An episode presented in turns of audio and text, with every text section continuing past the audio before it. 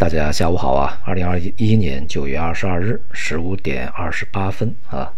今天的这个国内市场呢是继外围啊市场在我们的中秋节假期之间啊这个大幅波动，并且大幅下跌以后，像港股、美股都是如此啊。那么也是这个大幅跳空低开啊，随后呢走势出现分化，最终呢是涨跌互现啊。这个上证指数、中证五百上涨，而这个。上证五零啊下跌一点二五，而这个创业板啊下跌零点九，整个指数的分化呢是继续的这个非常明显啊。而今天的行业板块里面的这个波动呢，也是继续显示了一个极端分化的局面。像今天这个下跌比较大的啊，并且领跌的板块呢，一个是大金融啊，银行、保险，这个券商表现也不振啊。那么另外就是大消费，像白酒啊啊家电表现也是非常的疲软的。而地产股呢，在今天则出现了一定的反弹啊。恒大这个事件啊，呃，在前段时间其实我们就陆陆续续的说过啊。首先呢，它不会形成系统性风险啊，毕竟呢，这个准备是比较充足的。那么第二个呢，它一定会对地产和这个金融体系形成比较大的一个影响啊。仅是恒大地产啊，这恒大集团这一家企业，其实整个房地产行业呢都在被这个调控，而且现在的呃负债的成本越来越高啊，流动性呢也有很多出现问题。那么在这个整个的未来的这个地产行业景气度下降的情况下，它对于这个银行的这个影响显而易见，因为银行的就很大一部分这个业务啊。直接或间接的与这个房地产相关啊，这个地产啊，这个行业开始走下坡路，那银行的盈利肯肯定也就是失去了很大一块这个增长动力和来源啊，再加上它的资产质量可能会变差，呃，就像恒大这个样子啊，这种公司、这种企业可能会出现违约、坏账啊，甚至是破产，这些都有可能会这个导致整个这个呃金融体系未来一段时间的一个比较大的一个调整。所以呢，这个估值低啊，有它的道理，这就是我们一直在讲的。那么因此呢，这个尽管啊，市场上有千种万种理由去看好银行啊，从年初，从去年年底一直就是这个高喊啊，要去超配被低估的银行地产啊，但是这个他们现在的这个表现呢，其实已经验证了这样的一个这个发展的趋势啊。呃，是一个长期趋势，它不是一个短期的一个调整啊，不能用一个短期的一个市场的一种看 K 线啊，它调整了一段时间就认为它见底了，可以再重新回升啊，就可以去再配什么银行、地产的周期了，呃，很显然不是这个道理啊。为未来呢，从大金融和大消费的这个层面呢，仍然是面临比较大的调整压力啊，这个从现在的情况看呢，是越来越明显。而今天这个上涨的板块，就非常典型。第一个是电力啊，其中像风电呀、核电啊、这个特高压呀这些板块都涨得非常好啊，而且是整体板块的一个大幅上行。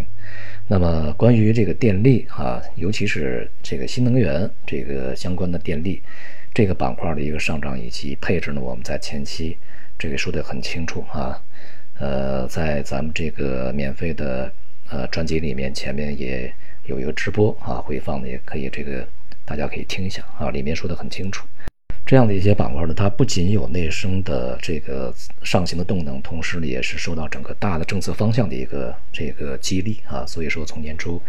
那么一直到现在，尤其是近期啊，这个像电力板块，尤其是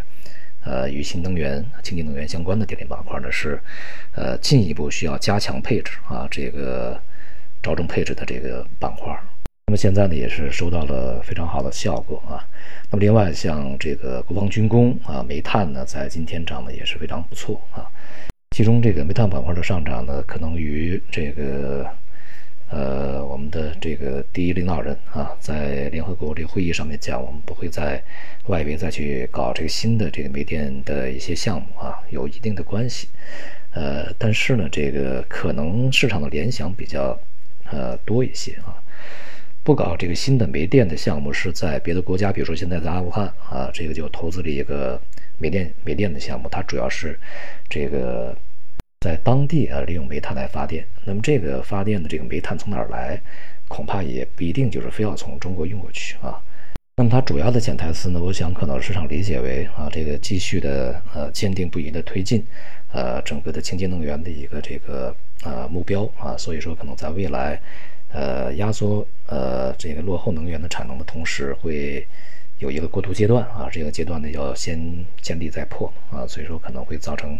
煤炭的一个缺口，因此呢，整个这个市场里面不只是动力煤在大涨啊，整个这个煤炭的板块股票市场股票呢也在大涨。但总的来说呢，资源类啊，这个无论是商品还是这个呃它的股价，都是在一个行情的尾端啊。而国防军工呢，就是这个呃大的一个前提，大的一个这个趋势呢，啊在这儿就不赘述了啊。前面我们说的比较多，最近呢也是波动比较大啊，但是在今天呢也是获得了拉升啊，逐渐的平稳下来。那么另外像物流快递啊啊这些这个板块呢表现也是非常不错的啊，这也与整个行业在未来的一个呃无论是收益上面还是一个这个增长空间上面有很大关系啊。总的来说呢，就是在股市里面我们会看到呢，这个板块之间的分化经过剧烈动荡以后更加的明显啊。这个市场越是动荡呢，越能够筛选出来这个哪些才是抗跌的啊，哪些才是。呃，具有真正的增长这个动力潜力啊，以及未来发展空间的一些行业板块啊，因此呢，在接下来今年剩余的时间里面，仍然要坚持这个呃新的啊这样的一些这个领域和赛道啊去坚守，而不能够再重新回过头去啊，看到银行地产跌的比较多，或者是大消费跌的比较多就杀回去啊，这个现在看来是非常危险啊这样一个举动。而国内外呢，在呃相对比较这个不确定的情况下，比如说恒大事件啊，呃，它不管怎么样都会引起一些波动。如果是在未来发展成违约啊，这个即便是有序重组啊，它恐怕这个里面的坏账也会这个显示出来啊。所以说这个影响呢是有的啊，但是从这个恒大事件来看，这个国家出手来去拯救的可能性是微乎其微的啊。那么国家出手呢，顶多是维护秩序，让它有序的去进行这个债务的清偿和重组啊，不会说到最后是去向他注入资金，然后让他活过来。我想这个可能性不大啊。因此呢，地产股在当前的反弹啊，这个也并不一定啊，就是一个行情又重获新生啊。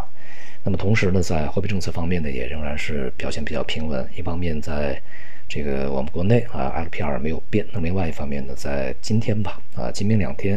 美联储将召开会议啊，它这个在夏季休休假完了以后回来。那么这次会议的结果呢，将显示它什么时候开始进行缩表啊，进行这个减少购债啊。目前呢，大家普遍认为呢是十一月份开始这个缩减购债。那么这个就要看啊，整个美联储里面他们的鹰派和鸽派所占的比例啊，究竟是有。多大啊？那么如果缩表是符合市场预期，那么接下来就要看大家对于未来加息的一个路径啊，怎么样去预判了。但不管怎么样呢，未来整个货币政策这个回归正常化，以至于啊收紧呢是在路上啊，这个是对整个资产价格形成压力，但对于美元啊形成支持。那么我们现在这个经过整个外围市场动荡以后，要去关注的是。呃，随时有可能会来临的这个资本市场的也比较大的一个变化啊，这个动荡，也就是这个整体的啊，国内外一致的这个从股市到其他资产的一些传染性的一些这个剧烈波动的来临，这个来临呢，目前看来可能是越来越近，因为市场啊，无论是内部还是外部都显得非常小心翼翼啊，这个神经质，呃，反应呢已经比较灵敏啊。所以呢，这个在未来的股市里面啊，能够上涨的仍然是少数板块啊，呃，下跌的反而是更多的板块和行业。好，今天就到这里，谢谢大家。